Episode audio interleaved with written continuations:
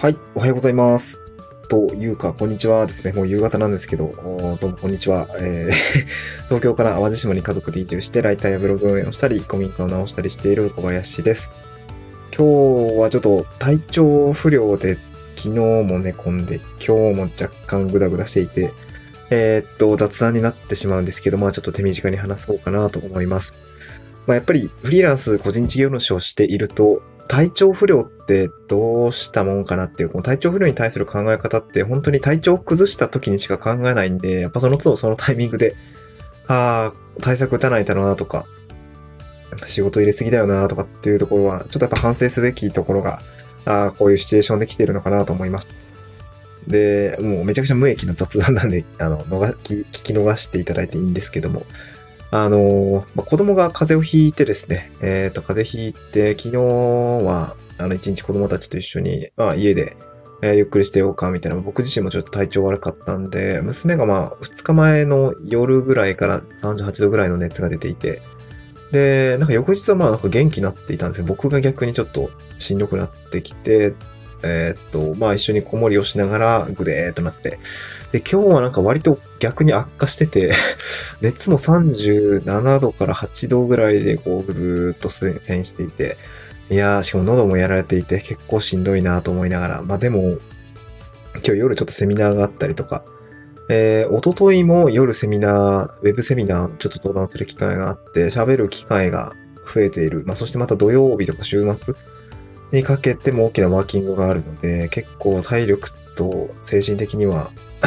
あの、絶対に休めないなって思いながら、こういう状況になってきてるんで、いやなんか体調管理ってめっちゃ重要だよなっていうようなところです。うん。で、まああの、体調不良の時って休み方とかを考える節目だと思うんですよね。これ普段って僕ら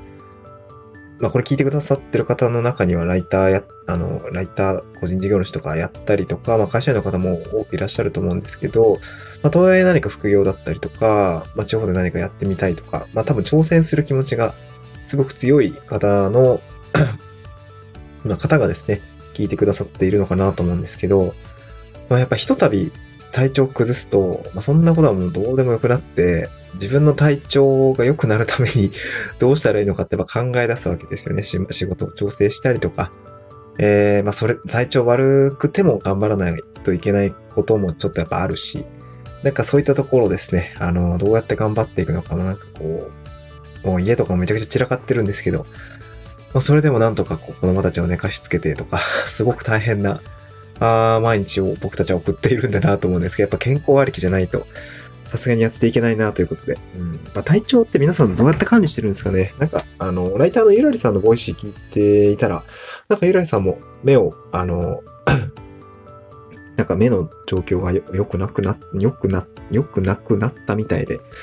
あの、急遽島を出て、東京で、なんていうんでしょう、いや、目の治療をされてるって言っていて、いや、なんか僕も目を、あの、負傷して